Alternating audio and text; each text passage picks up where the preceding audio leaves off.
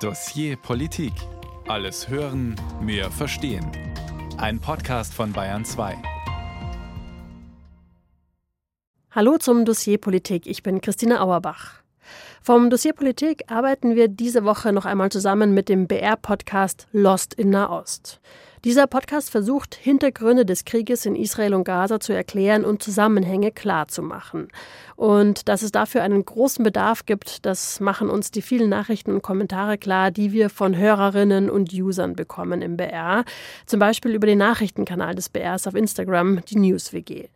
Und auch deshalb hat der BR diesen Podcast Lost in Nahost gestartet, denn in ihm geben wir diese Fragen weiter an unsere Korrespondenten in der Region und versuchen sie zusammen mit ihnen zu klären.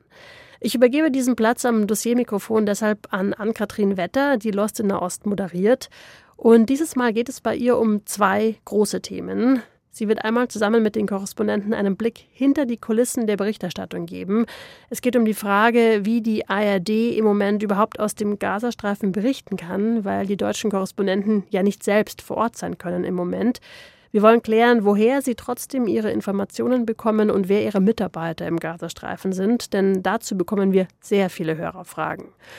Zuerst einmal geht es aber noch um einen anderen Aspekt des Konflikts, nämlich um die Frage, wer eigentlich die Player in der Region sind. Welche Länder also rund um die beiden aktuellen Konfliktparteien Israel und Hamas im Gazastreifen wie zueinander stehen, wer verfeindet ist und wer verbündet ist.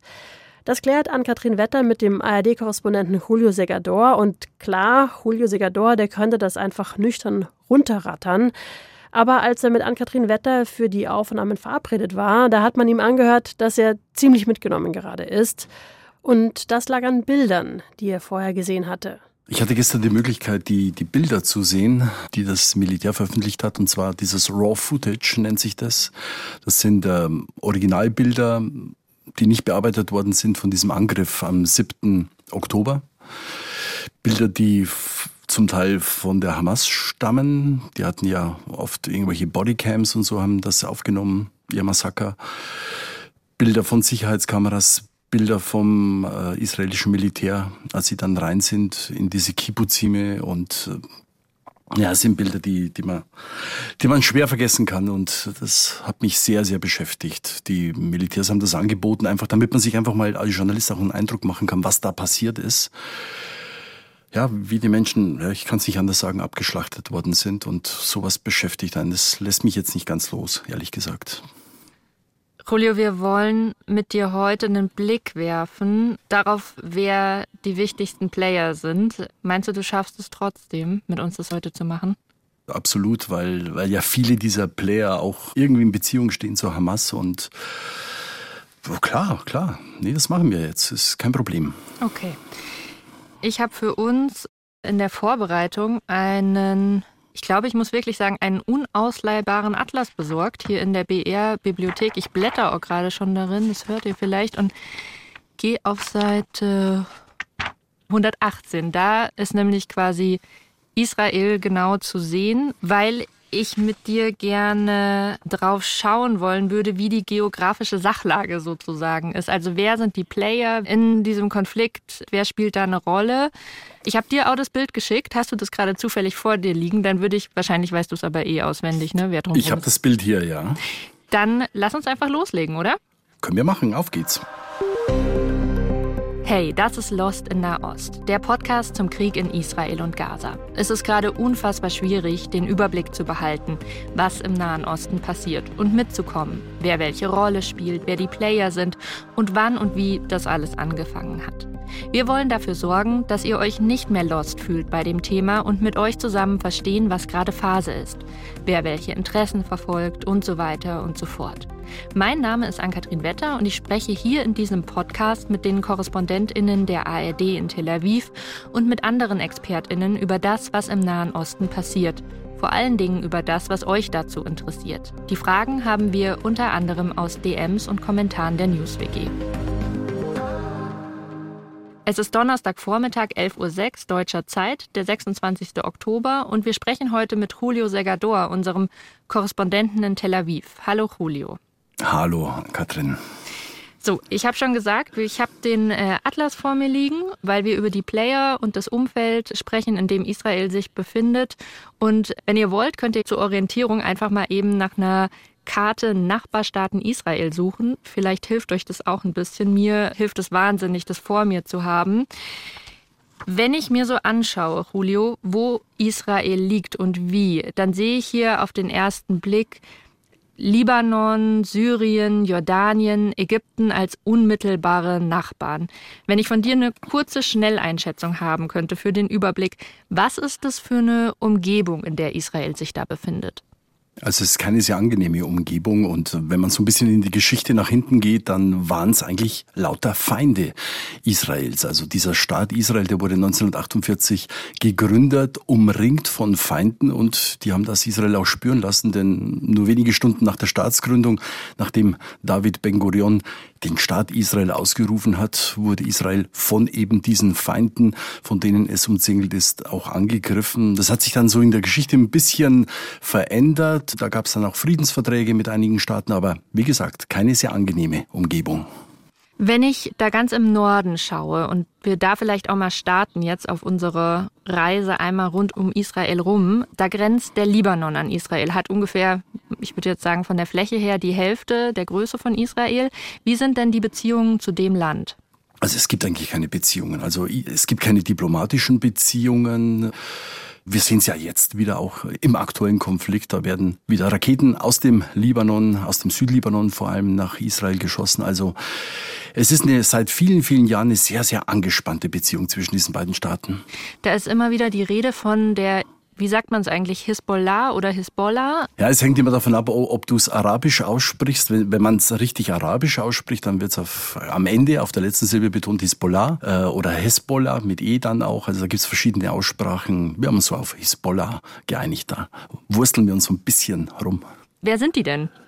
Die spielen im Libanon eine große Rolle, oder? Genau, die sind äh, eigentlich so in den 70er Jahren in den Libanon gekommen und sind der verlängerte Arm des Iran dort. Das ist eine Terrormiliz, aber es ist auch eine politische Partei, ist ganz interessant. Die sind hm, Anfang der 90er Jahre als Partei auch ins Parlament gekommen, sind aber auch eine Terrormiliz und sie sind jetzt auch Teil der Regierung, stellen also auch Minister. Insofern kann man so den Libanon von der Hisbollah auch schlecht trennen, weil die haben da eine Menge, Menge zu sagen. Und sie sind ja auch dafür verantwortlich, dass es immer wieder Kriege gab zwischen Israel und dem Libanon. Wir haben ja zwei Kriege, 1982 der erste Libanonkrieg und vor allem dann 2006 der zweite Libanonkrieg. Der geht nun wirklich auf die Hisbollah zurück, weil da hat die Hisbollah mehrere Soldaten an der Grenze getötet und zwei entführt. Und das war für Israel ganz schlimm, dass zwei Soldaten entführt wurden. Die wurden dann auch getötet später. Und das war damals auch der Auslöser für diesen zweiten Libanonkrieg 2006, der sehr, sehr blutig war, der auf beiden Seiten viele, viele Tote dann auch gefordert hat und erst nach großen Interventionen auch der Vereinten Nationen konnte dann dieser Konflikt einigermaßen befriedet werden. Ich würde gerne noch einmal auf was eingehen, was du gerade gesagt hast, dass äh, die Hisbollah, sorry, Hisbollah sagen wir, die Hisbollah viel Geld aus dem Iran kriegt. Und wenn ich jetzt hier auf meinen Atlas schaue, das ist ja gar kein direkter Nachbar, weder vom Libanon noch von Israel. Welche Rolle spielt denn der Iran da? Nee, der Iran, der hat, wir nennen das einige Proxys äh, in, in dieser ganzen Region, also sozusagen Terrormilizen, Gruppen, teilweise politische Parteien die sie so am verlängerten Arm halten und die, ja, man, man könnte jetzt einfach ganz salopp sagen, die die Drecksarbeit auch erledigen für den Iran, der sich selber die Hände nicht schmutzig macht. Der also da wirklich im Hintergrund auch fungiert mit Geld, mit Militärexpertise, mit äh, Waffen, die geliefert werden. Also das hat viele, viele Facetten. Die Hisbollah, kann man wirklich sagen, ist für den Iran eine Erfolgsgeschichte, weil sie da wirklich jemand etabliert hat, der politisch und militärisch das Sagen hat in einer Region direkt an der Grenze zu Israel. Warum macht der Iran das? So ganz basic gefragt? Ja, der Iran macht, weil Israel einer der Erzfeinde ist. Wir wissen seit der islamischen Revolution im Iran in den 70er Jahren, nachdem Ayatollah Khomeini da an die Macht gekommen ist, gibt es zwei Erzfeinde. Das sind die Vereinigten Staaten und das ist Israel. Und der Iran hat sich die Auslöschung Israels auf die Fahnen geschrieben bis heute. Und äh, das ist natürlich ein gewaltiges Drohpotenzial, das es da gibt, vor allem natürlich mit den Atomplänen Irans, die jederzeit eine Atombombe, wenn sie denn eine haben, auf Israel äh, feuern könnten. Und diese Bedrohung ist real und deshalb versucht man ja auch den Iran davon abzubringen, politisch. Äh, aber ob das klappt, weiß ich eher nicht. Also der Iran ist einer der Erzfeinde Israels, wenn nicht der größte. Wenn wir auf der Landkarte jetzt noch ein bisschen weitergehen, also vom Libanon weiter nach Süden, da grenzt Israel an Syrien. Wie ist denn da die Lage, was die Beziehungen angeht? Naja, ähnlich verfahren wie jetzt mit dem Libanon. Und Syrien ist ja eins dieser Länder, das bei allen Kriegen gegen Israel mitgemischt hat. Also beim ersten Krieg, also den ich ja schon angesprochen habe, wenige Stunden nach der Proklamierung des Staates Israel 1948, dann beim Sechstagekrieg, den gehe ich gleich nochmal näher ein, weil der wirklich wichtig ist im Verhältnis zu Syrien und dann auch beim Yom Kippur-Krieg 1973. Sechstagekrieg 1967 äh, ist deshalb wichtig, weil damals Israel von Syrien wesentliche Gebiete besetzt hat. Die sogenannten Golanhöhen kennt ihr bestimmt auch aus der Berichterstattung, wird immer wieder darüber berichtet. Ich selbst bin mehrmals auf den Golanhöhen gewesen. Kennt man auch, weil da Wein herkommt tatsächlich, oder? Da gibt's einige sehr, sehr gute Weingüter. Ich war selber schon dort, weil ich mal ein Feature gemacht habe über Wein in hier in der Region. Und das bietet sich natürlich an, weil es tolle Hänge gibt. Golanhöhen, sagt er, es geht teilweise bis auf 2200 Meter hoch. Und ja, in der Tat, da gibt's wirklich viele Weinbauern und der Wein ist auch richtig gut. Es ist nur immer die politische Frage, soll man den Wein aus besetzten Gebieten nehmen? Es blieb nicht bei dieser Besetzung. Also 1967, nach dem Sechstagekrieg, hat Israel wesentliche Teile des Golans besetzt und dann 1900 1981 äh, sind sie auch annektiert worden. Das heißt, annektiert heißt, dass Israel jetzt sagt, das ist offiziell Teil unseres Staatsgebiets. Das wird aber von den Vereinten Nationen nicht anerkannt. Deshalb immer wieder auch die eine sehr, sehr angespannte Lage bis heute, weil die Syrer sagen, ihr habt unser Staatsgebiet annektiert. Also ich, wenn ich einmal ganz kurz zusammenfassen kann, was wir jetzt schon gelernt haben von dir. Im Norden ist der Libanon. Da sind die Beziehungen ganz schlecht. Dann gibt es da eine enge Verbindung zwischen Libanon und Iran, weil aus dem Iran viel Geld in den Libanon fließt, um die Hisbollah zu unterstützen.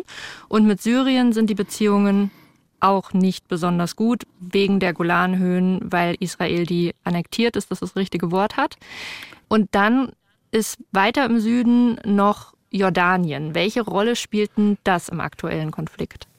Naja, Jordanien ist immer so ein eher gemäßigter Feind gewesen. Es gibt ja inzwischen auch einen Friedensvertrag, äh, der geschlossen worden ist zwischen Israel und Jordanien. Also es ist aktuell ähm, offen gesagt kein Feind mehr, um es mal so auszudrücken. Aber Jordanien versucht sich dann auch so als Mittler immer ein bisschen zu präsentieren. Jordanien hat eine ganz wesentliche Funktion. Die verwalten über eine bestimmte Behörde den Tempelberg. Und das ist natürlich äh, Al-Aqsa-Komplex, heißt es auf Arabisch. Tempelberg ist, ist der Begriff, äh, den die Juden verwenden. Und das ist natürlich in beiden Religionen eins der höchsten Heiligtümer, die es gibt.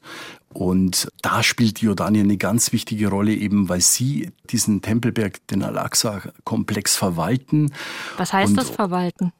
Ja, sie sorgen dafür, wer da rein darf, wie das Ganze wirklich verwaltet wird, wie das Ganze finanziert wird.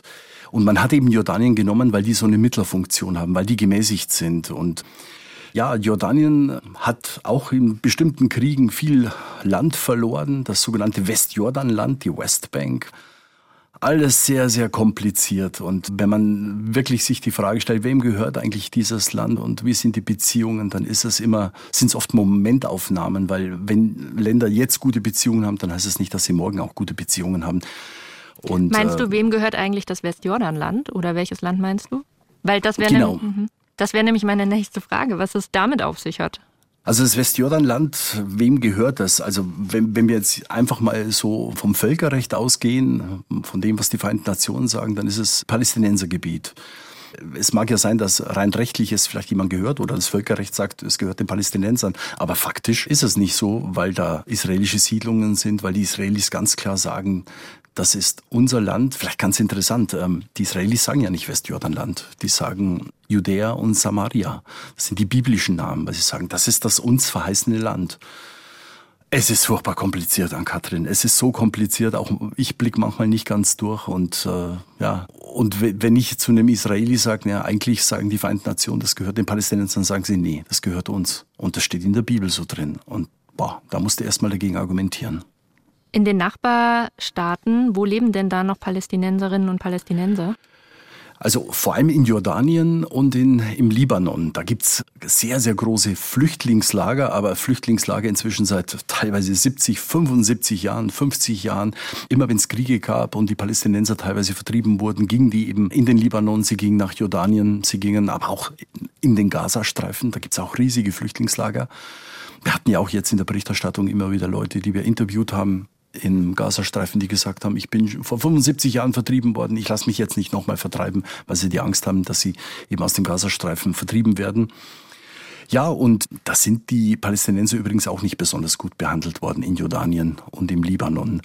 Weil man könnte ja denken, okay, jetzt sind sie bei ihren arabischen Freunden in Anführungszeichen. Aber es ist nicht so, weil im Libanon und in Jordanien haben die bis heute nicht die jeweilige Staatsangehörigkeit. Die stehen echt zwischen allen Stühlen. Die Palästinenser, das muss man so sagen. Und die sind nicht nur, haben nicht nur ein schwieriges Verhältnis zu Israel, sondern wirklich auch zu den arabischen Nachbarn. Julio, ich würde gerne zurück zu meinem ausgeliehenen 500 Kilo Atlas mit dir kommen.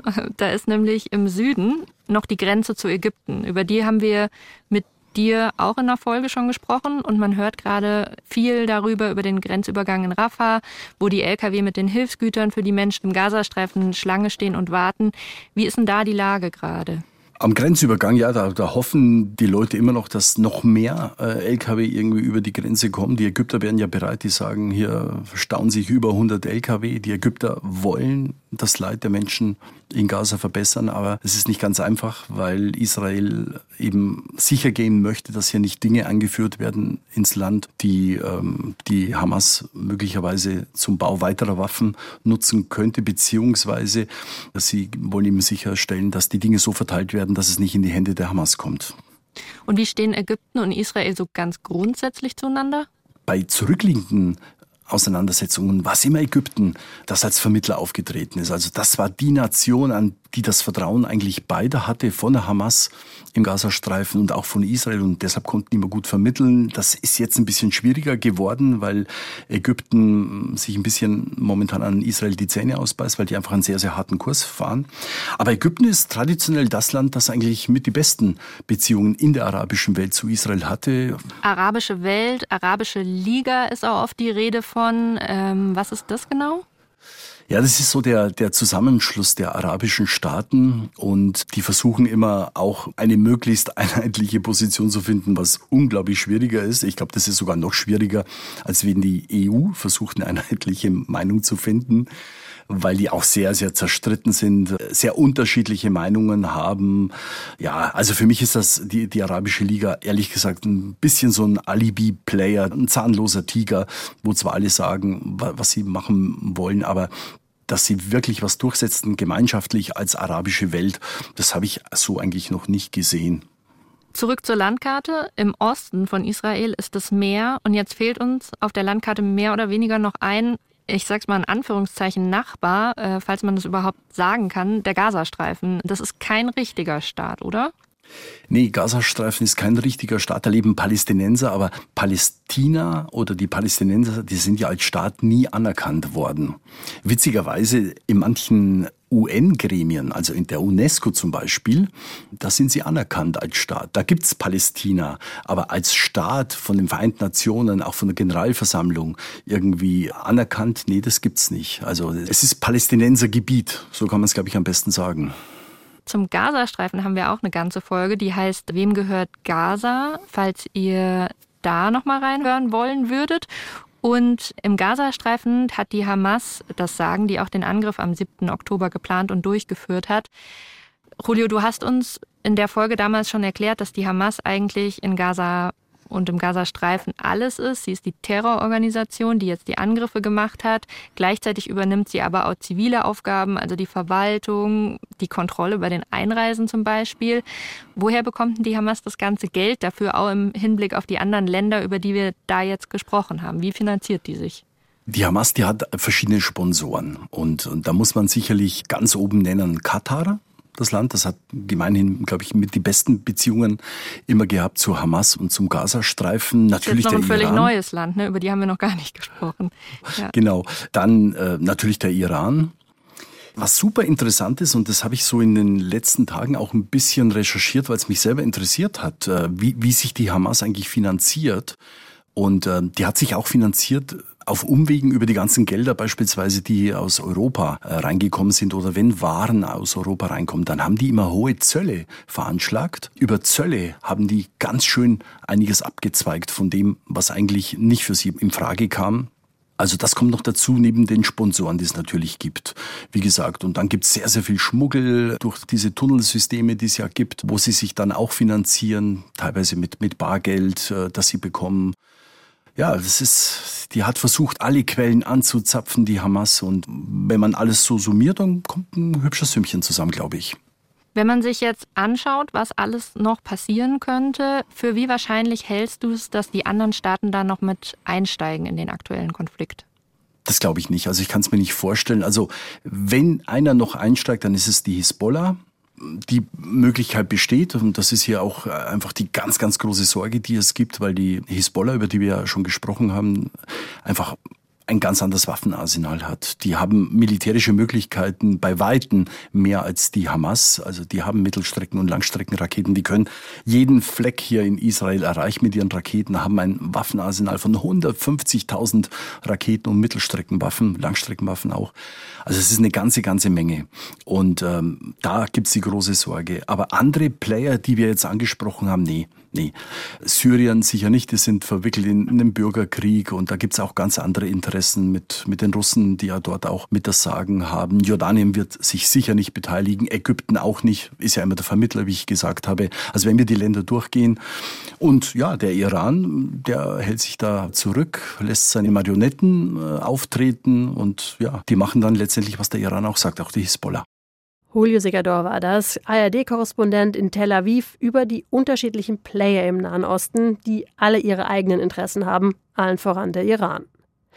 Im zweiten Teil dieses Dossier Politiks geht es jetzt um die Frage, wie die Korrespondenten überhaupt im Moment aus und über Gaza berichten können. Denn die ARD, das Team der ARD sitzt ja in Tel Aviv und kann im Moment nicht selbst in den Gazastreifen rein. Umso wichtiger sind deshalb die beiden Mitarbeiter der Korrespondenten vor Ort in Gaza, die schon sehr, sehr lange mit dem ARD-Team zusammenarbeiten. Und Christian Limpert vom Korrespondententeam in Tel Aviv hat an Kathrin Wetter zuerst einmal erzählt, wie das Prozedere Atmosphäre normalerweise an der Grenze zum Gazastreifen aussieht und was diese beiden Mitarbeiter auf sich nehmen, damit wir hier in Deutschland Informationen bekommen und die Korrespondenten überhaupt arbeiten können. Ich fange vielleicht mal mit den Normalzeiten an, weil auch da ist es schon schwierig für uns, da einfach reinzukommen. Und auch dann brauchen wir neben der Ausreiseerlaubnis der Israelis, brauchen wir eine Genehmigung der Hamas. Ja, und zum Beispiel, um die zu bekommen, brauchen wir im Gazastreifen Leute, die für uns bürgen. Und da haben wir zwei Mitarbeiter, Amira und Muhammad. Das sind unsere Producer, Stringer, Mitarbeiter. So nennt man das in Auslandsstudios. Also lokale Ortskräfte, Journalisten, die gut vernetzt sind, die äh, journalistisch arbeiten können, denen wir vertrauen, die für uns diese Einreise organisieren. Die der Hamas aber auch sagen müssen, was wir vorhaben. Und die im schlimmsten Fall auch dafür verantwortlich gemacht werden, wenn wir über Dinge berichten, die der Hamas nicht passen. Weil die Hamas, das haben wir in einer Folge schon gelernt oder in mehreren Folgen, haben wir immer wieder darüber gesprochen, eine Terrororganisation ist. Genau. Die Hamas wird als Terrororganisation eingestuft von der EU, von, von äh, Israel natürlich, von, von den Amerikanern. Und man muss ganz klar sagen, das ist äh, ein totalitäres Regime, das seine eigenen Menschen unterdrückt und das überhaupt kein Interesse daran hat, an einer freien Berichterstattung aus dem Gazastreifen. Die möchten genau wissen, was wir machen. So. Und jetzt haben wir einen Kriegszustand. Das hat führt ein bisschen dazu, dass die Hamas momentan andere Sorgen hat, als, die, als ihre Journalisten dort zu kontrollieren. Aber wir haben einfach Schwierigkeiten, erstmal ganz pragmatisch die beiden zu erreichen. Und für sie die große Schwierigkeit vor Ort, wenn es darum geht, Informationen zu verifizieren, andere Quellen anzuzapfen, weil das meiste kommt ja von der Hamas. Ja. Ähm, also das auch abzuwägen vor Ort ist für sie so gut wie gar nicht möglich. Ich habe am Wochenende bei dir auf Instagram ein bisschen verfolgt, wie ihr um eure Kolleginnen und den Kollegen in Gaza gebankt habt. Ähm, Israel ist ja, du hast selber schon gesagt, mit Bodentruppen in, im Gazastreifen unterwegs. Und eure Kollegin und der Kollege, die können eben nicht, wie du jetzt einfach nach Deutschland fliegen, die können überhaupt nicht raus aus dem Gazastreifen. Und kannst du noch einmal kurz erzählen, was da passiert war, warum ihr euch so Sorgen gemacht habt? Also, das haben ja die Israelis inzwischen bestätigt, dass sie am Freitagnachmittag mit ihrem Bodeneinsatz, mit einem erweiterten Bodeneinsatz begonnen haben. Das heißt eben neben den ähm, Angriffen aus der Luft, Aufstellungen der Hamas, eben auch der Einsatz von, von Truppen, die von Norden und von Osten nach Gaza reingehen. Das Ziel sind Hamas-Stellungen und das große Problem ist eben, dass wirklich viele, viele Beweise vorliegen, dass Hamas-Stellungen sich unter zivilen Einrichtungen befinden. Das heißt, also Krankenhäuser, Krankenhäuser zum Beispiel. zum Beispiel. Genau. Wir wissen nicht, was bombardiert wird und was im Ziel dieser Angriffe steht. Und das heißt, wir wissen auch nicht, wo sichere Räume sind. Natürlich, es beschränkt sich oder es bezieht sich gerade viel auf den Norden, aber es gibt immer wieder auch Angriffe und militärische Aktionen im Süden. Das heißt, dort, wo die, wo die Menschen aufgefordert wurden, hinzugehen. Und auch unsere beiden Mitarbeiter sind dort unten. Amira mit, mit Familie, mit Kindern, die mussten ihr Haus verlassen und, und Muhammad lebt so ziemlich in der Mitte, hat sich jetzt auch in den Süden aufgemacht und wir wussten einfach nicht, ob er schon weg ist und inwieweit er jetzt von dieser neuen Militäroperation, von der ausgedehnten Militäroperation beeinträchtigt wurde oder getroffen wurde. Und Amira hatte uns dann am Samstag mal so ein kurzes Lebenszeichen geschickt, einfach nur so ein Hi. Ja, und das ist so, dann bist du so gut, okay, alles, alles in Ordnung diese Ungewissheit ist dann immer für uns schon belastend im Team. Und dann kam eine Sprachnachricht, glaube ich. Genau, auch ziemlich kurz nur, hey, I'm fine. Die letzten Tage waren ziemlich hart, so. Aber er ist erlebt. Lass uns da doch mal kurz reinhören. Hallo, it's me Mohammed from Gaza. Es ist schwer, dieses Gefühl von Isolation zu beschreiben. Keine Internetverbindung, man kann nicht mal telefonieren. No one knows your news and you don't know the news of the world. Keiner weiß, was los ist, wenn du getötet wirst. Keiner kommt.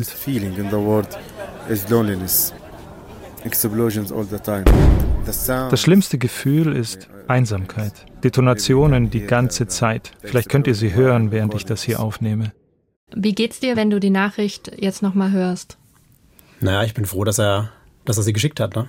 Das, also das ist ja der, genau der Punkt. Wir kennen die Situation dort. Ähm, wir wissen, wie eng das da alles ist, dass es keine Schutzräume gibt und das ist tatsächlich einfach Glück, wo du bist. Ja, und ich hoffe, dass wir weiterhin solche Nachrichten kriegen. Was sind das für Menschen, die Amira und der Mohammed? Was haben die für einen Background? Erzähl uns doch vielleicht mal ein bisschen was, damit wir die besser kennenlernen. Ja. Das sind beides junge Leute, um die 30. Beide haben studiert, Muhammad zum Beispiel Englisch in Gaza, Amira so eine Art Medizin. Beide haben angefangen, internationale Organisationen durch Gaza zu führen, also so eine Art politische Bildungsarbeit und haben dann gemerkt, dass sie das gerne tun, dass sie davon berichten, wie es den Menschen im Gazastreifen geht. Und ähm, das machen sie. Bei Mohammed kann man dazu sagen, sein Vater hat für uns 30 Jahre als Kameramann gearbeitet, saß im Gefängnis deswegen, weil er der Hamas nicht äh, gepasst hat. Ähm, das sind also beides Menschen auch, denen wir vertrauen. Amira arbeitet auch für andere internationale Medien, gelegentlich für die New York Times zum Beispiel. Wir kennen die und ähm, das sind, das sind ganz normale Menschen. Amira hat Kinder, einen Mann und noch ein ganz anderes Thema, weil sie als Frau natürlich im Gazastreifen, also in, im, von einer islamischen Hamas regiert, einen ganz anderen Kampf gekämpft hat, nämlich dass sie als Frau arbeiten kann zum Beispiel, dass sie Producerin sein darf. Das hat sie mir auch mal erzählt, dass ihr Vater sie unterstützt hat und dass sie dagegen viele Widerstände es erstmal geschafft hat und jetzt wirklich auch einigermaßen akzeptiert wird, auch von Kollegen, dass sie als Frau dort arbeiten kann. Anderes Thema, aber das, das sind, das sind die, die Probleme, mit denen die dort kämpfen. Und von Amira hast du uns auch noch eine Sprachnachricht mitgebracht. In mhm. die würde ich auch gerne einmal mit dir reinhören. Genau. Ich musste das jetzt mehrmals aufnehmen, weil mir die Worte fehlen. Ich hatte ein Haus, Internet, Strom, Wasser, meine Kinder hatten ihr eigenes Bett, jetzt leben wir in einem Zelt.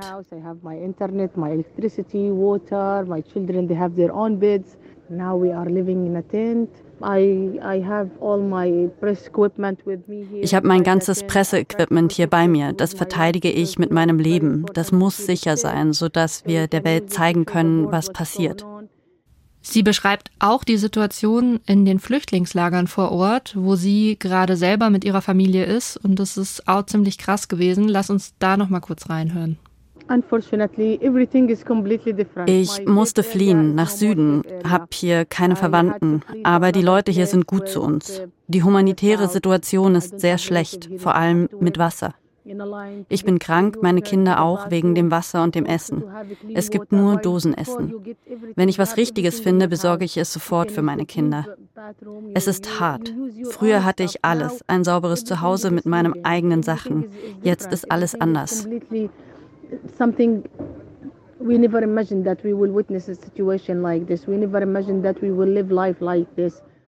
Das ist für uns, also wir kennen Amira halt als sehr starke Frau, wie ich schon gesagt habe. Die hat dafür gekämpft, dass sie als Frau im Gazastreifen als Journalistin arbeiten kann. Das ist, ich glaube, sie ist die einzige dort. Und sie jetzt so zu hören, so verzweifelt, das ist, ähm, das ist für uns alle einfach krass. Und, und wir können, das, das Schlimmste ist, wir können, wir können von außen nichts tun. Wir kommen da auch gerade nicht rein. Keiner kommt hin. Wieso können die nicht einfach gehen? Wieso können die nicht einfach raus aus dem Gazastreifen? Mal ganz einfach gesagt, reden wir von palästinensischem Gebiet. Also rein formell ist der Gazastreifen palästinensische Autonomiebehörde. Den Namen hören wir eigentlich oft dann, wenn wir vom Westjordanland reden. Ja. Aber auch im Gazastreifen sind wir formell in der Autonomiebehörde der Palästinenser.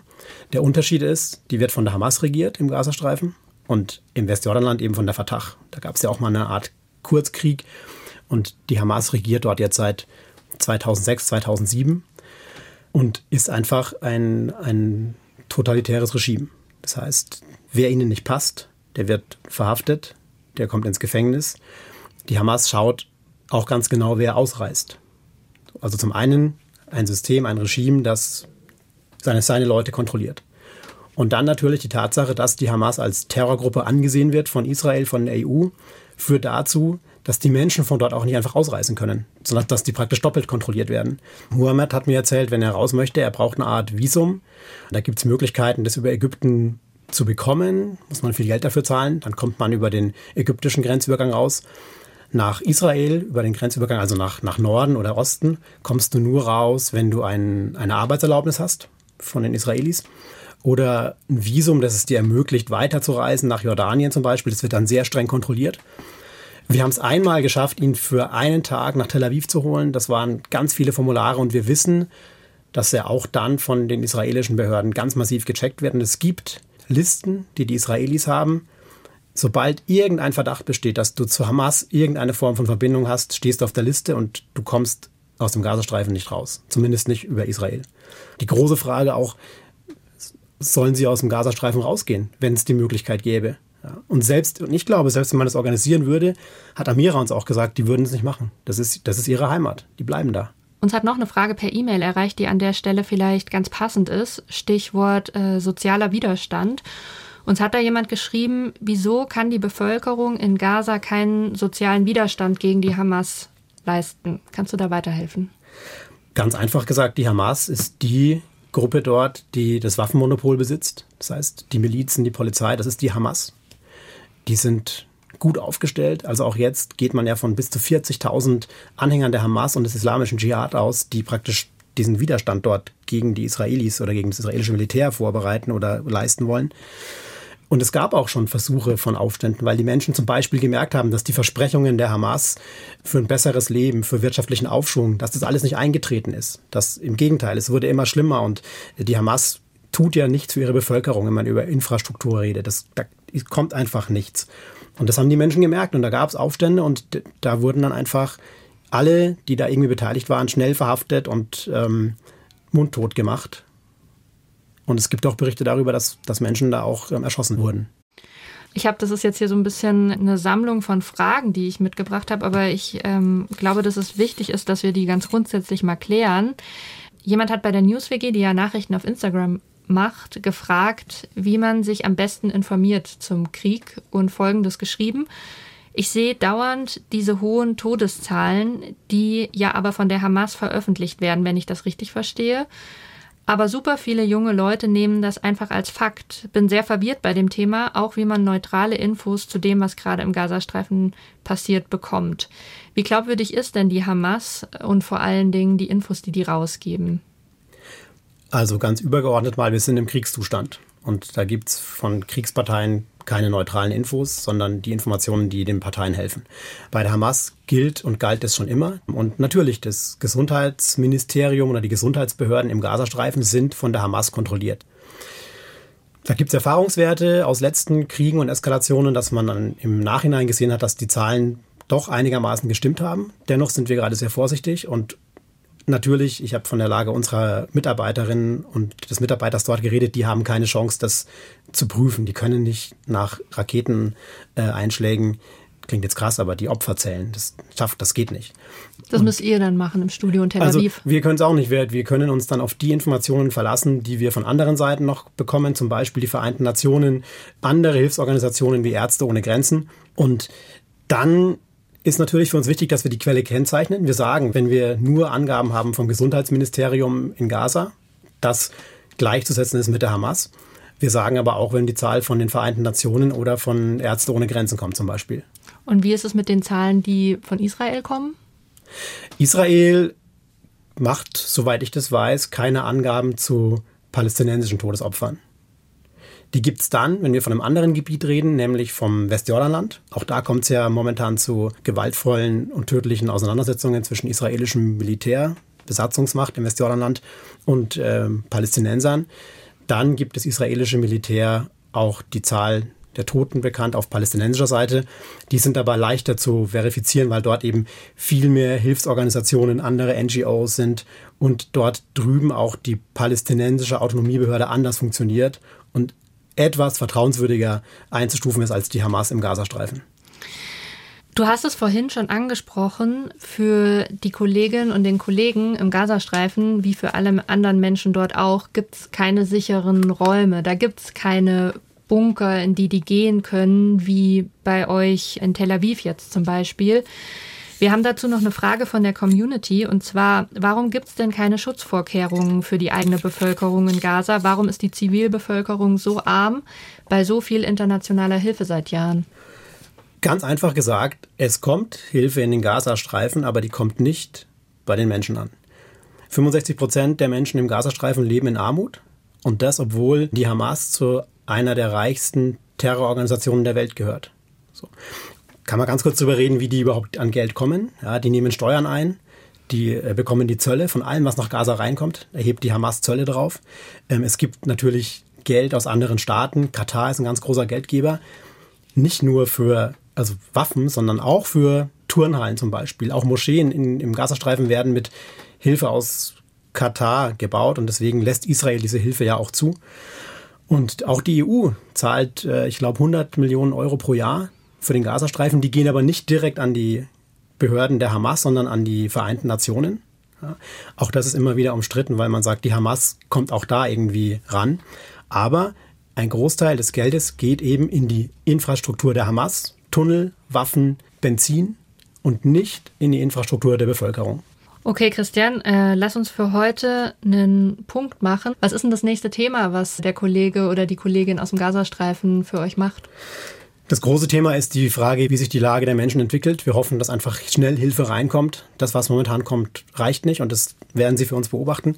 Wir haben eine ganz kleine Geschichte, bei der ich hoffe, dass wir sie unterbringen, von einem Jungen, der dort jeden Abend für die Journalisten und Journalistinnen Tee kocht. Was mich noch interessieren würde, wenn du jetzt über die Kollegin Amira und den Muhammad so viel gesprochen hast, äh, wie fühlt sich das für dich an, dass die da nicht raus können und ihr reisen könnt?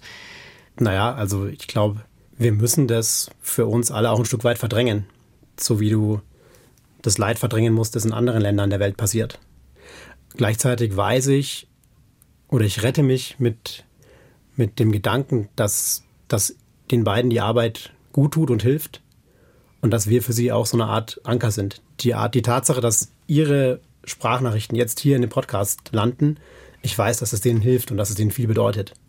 Und mehr können wir nicht tun. Christian Limpert war das von unserem Korrespondententeam in Tel Aviv im Gespräch mit Ann-Kathrin Wetter. Der Podcast Lost in the Ost hat inzwischen sechs Folgen und damit Sie noch mehr Lust bekommen, sich alle anzuhören, kommt jetzt am Ende noch ein kleiner Ausschnitt aus einer Folge, in der wir konkret auf Israel blicken. In ihr beschreibt die Korrespondentin Sophie von der Tann ein Treffen mit ihr und Israelis aus den Orten an der Grenze zu Gaza, die von Hamas angegriffen worden sind. Menschen also, die den Terrorangriff überlebt haben, deren Angehörige, Freunde, Nachbarn aber teilweise getötet wurden oder von der Hamas als Geiseln genommen wurden. Wir haben Daphna getroffen, sie ist 39 Jahre alt und ist zum Studium nach Deutschland gezogen, kommt aber ursprünglich aus dem Kibbutz Be'eri, ganz in der Nähe vom Gazastreifen. Sie ist in einem Haus aufgewachsen, wo wirklich der Garten angrenzt an den Zaun zum Gazastreifen. Und sie war jetzt gerade zu Besuch zu Hause und ihr Vater lebt noch dort, ihre Brüder leben dort und sie ist morgens früh aufgewacht von ganz starkem Raketenbeschuss. Sie hat gesagt, so extrem hat sie das bisher noch nie erlebt. Und dann hat sie ganz schnell auch Schüsse gehört. Und dann ist sie mit ihrem Mann in den Schutzraum, in den Bunkerraum, den dort alle Häuser haben, weil es halt immer wieder zu solchen Raketenangriffen kommt und hat sich dort eingeschlossen und hat gesagt, sie wusste gar nicht, was da passiert.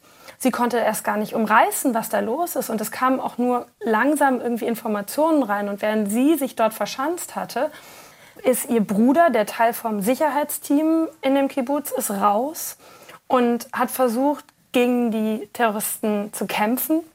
Und ihr Vater war in dem Haus gefangen. Und seine Pflegerin hat dann mit ihr geschrieben und sie hat gesagt, das Haus brennt, die zünden das Haus an. Und die haben sich auch in dem Bunkerraum verschanzt und irgendwie versucht, darin zu überleben, während das Haus in Brand gesetzt wurde. Ihr Bruder wurde in diesen Gefechten getötet. Ihr Vater hat es irgendwie geschafft zu überleben. Und sie wurde nach 19 Stunden, die sie dort in ihrem Bunkerraum verbracht hatten, dann nachts von Soldaten gerettet und eben hierhin ans Tote Meer evakuiert, mitten in der Nacht. Und wie geht's ihr jetzt? Ja, sie hat uns das alles so gefasst erzählt und ich habe sie dann gefragt, wie schaffst du das, ganz ruhig und detailliert uns hier zu erzählen, was dir da passiert ist? Und dann meinte sie, wir sind im Schock. Wir können noch gar nicht richtig realisieren, was passiert ist. Wir leben jetzt gerade einfach nur im Moment. Wir denken gar nicht darüber nach, was als nächstes kommt. Wir haben eigentlich noch gar nicht richtig verarbeitet und realisiert, was dort passiert ist. Und nachdem wir sie getroffen haben, hat sie sich auf den Weg gemacht zur Beerdigung von ihrem Bruder. Und sie meinte, das Einzige, was ihr Kraft gibt, ist zu wissen, dass er gekämpft hat, dass er alles getan hat und dass er nicht, wie sie sagt, umsonst gestorben ist, sondern für die Menschen im Kibbutz gekämpft hat und sie deswegen möglicherweise überleben konnte. Gibt es dann überhaupt noch Menschen, die gerade keinen Krieg wollen? Es gibt natürlich nach wie vor diejenigen, die sagen, das bringt unsere verlorenen Familienmitglieder jetzt auch nicht zurück es gibt diejenigen, die sagen, jetzt nicht noch mehr Leid. Das bringt unsere getöteten Angehörigen auch nicht wieder zum Leben. Aber es gibt natürlich viele, die auch sagen, die Hamas muss jetzt komplett zerschlagen werden. Da muss mit aller Härte im Gazastreifen vorgegangen werden, weil sonst können wir hier nicht sicher sein. Und diese junge Frau, Daphna, mit der ich heute gesprochen habe, die meinte, wir dachten immer, Frieden ist irgendwie möglich. Wir haben uns engagiert. Da haben gerade in diesen Kibbuzim, da leben oft liberale, linksorientierte Menschen, viele, die sich in Friedens- und Koexistenzinitiativen engagiert haben, die irgendwie versucht haben, den Menschen im Gazastreifen zu helfen, ja, die irgendwie versucht haben, was zu tun. Und sie meinte, ich habe den Glauben daran verloren, dass das möglich ist. Nach dem, was da passiert ist, wie brutal die Menschen getötet haben. Sophie von der Tann war das, eine der ARD-Korrespondentinnen in Tel Aviv. Das ganze Interview mit ihr gibt es im Podcast Lost in Nahost und den findet man in der ARD-Audiothek, genauso wie das Dossier Politik. Und wenn Sie oder ihr noch Fragen habt, die wir den Korrespondenten stellen sollen, dann gerne eine E-Mail schreiben an lostinnaost.br.de. Ich wiederhole es nochmal. Lost in Nahost, alles zusammengeschrieben, at br.de. Und wir sorgen dann dafür, dass man sich nicht mehr so lost, also verloren in diesem Konflikt fühlt. Wir versuchen es jedenfalls. Ciao für heute beim Dossier Politik, sagt Christine Auerbach.